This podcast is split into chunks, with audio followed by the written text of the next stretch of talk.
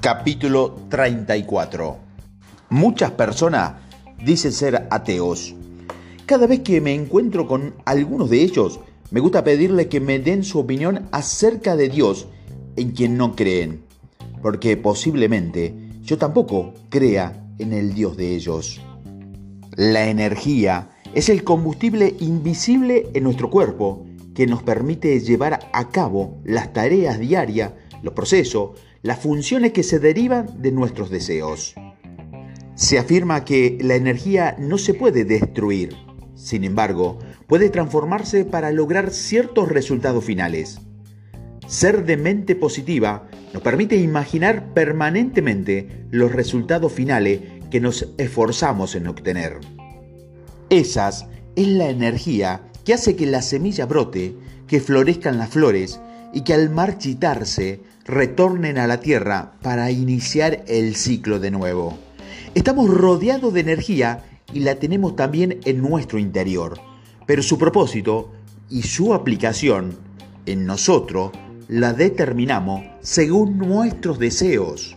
Nuestro tiempo es limitado intencionalmente. Por esa razón, según los proyectos con que nos comprometemos en esta vida, estamos obligados a calcular la manera en que vamos a utilizar nuestros dones y nuestros talentos con sabiduría.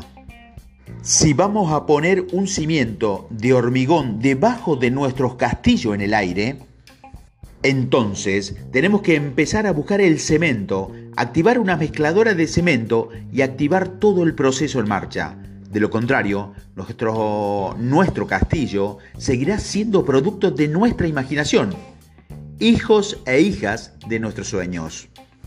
Al llegar a, este punto, debemos dirigir nuestra energía, limitadas a la que queremos lograr, y no disiparla en cosas de ninguna trascendencia.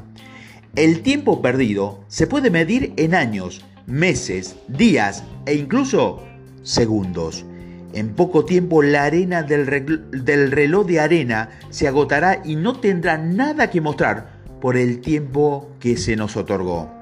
Solo las acciones repetidas pueden lograr los mismos resultados, por lo que elegir acciones que sean dignas de su dedicación de tiempo es su bien más preciado.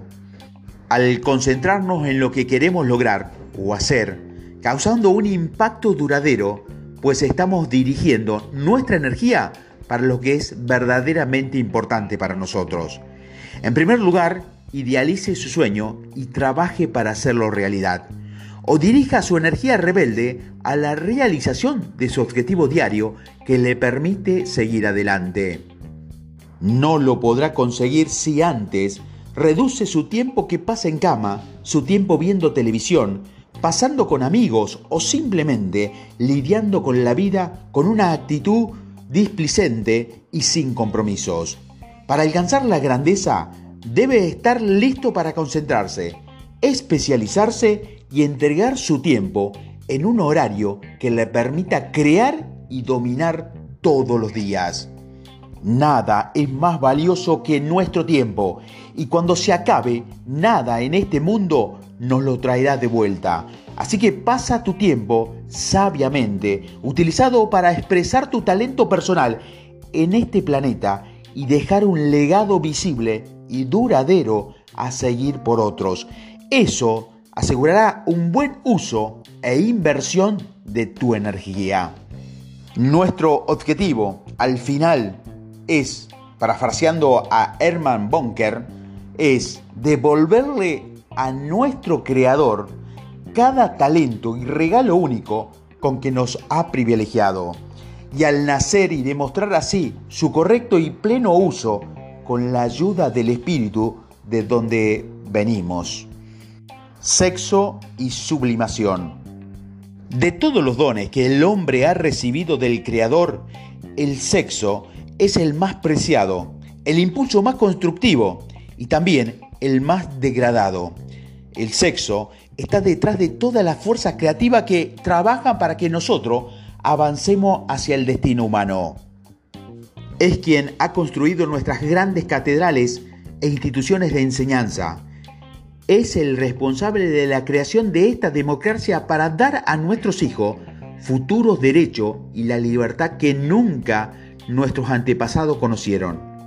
La sublimación del sexo se nos trajo a un Leonardo da Vinci, a Miguel Ángel, a Darwin, a Beethoven y multitudes de grandes hombres de la historia que emergen como gigantes en el camino hacia la eternidad. Nos dio el amor sublime de nuestra madre, el amor que nos enseñó a amar a los demás. Del sexo ha brotado la simpatía, la amabilidad y la comprensión de los demás, y en su sentido más elevado nos ha enseñado cómo amarlo mejor. Si realmente pusiéramos el mismo esfuerzo en nuestro matrimonio que el esfuerzo que podemos poner en nuestro trabajo, sin duda obtendríamos algunos de los momentos más placenteros y satisfactorios en el terreno físico y espiritual. Uno no puede sentir más que un profundo pesar por esos pocos que ha llevado al matrimonio a, degradarse hasta la vulgaridad. Ha perdido una de las alegrías más exquisitamente fina y de delicada belleza de la vida. Para aquellos que han sido incapaces de encontrar la satisfacción y la alegría en la relación de pareja, no siempre esté disponible la ayuda de un médico. El deseo sexual es un deseo completamente natural. Lo que más es uno de los deseos más inspiradores y más productivos. Cuando los hombres son impulsados por este deseo, desarrollan agudeza de imaginación, valentía, ingenio de la creación de las formas y medios para alcanzar determinado fines, perseverancia y habilidad creativa que no se conocen en otras fuentes de inspiración cuando se aprovecha el deseo y se origina la consecución de determinado fines, a menudo se eleva a los hombres a la altura de los logros que le dan la reputación de ser genios. La emoción del sexo contiene el secreto de una gran capacidad y una visión creativa.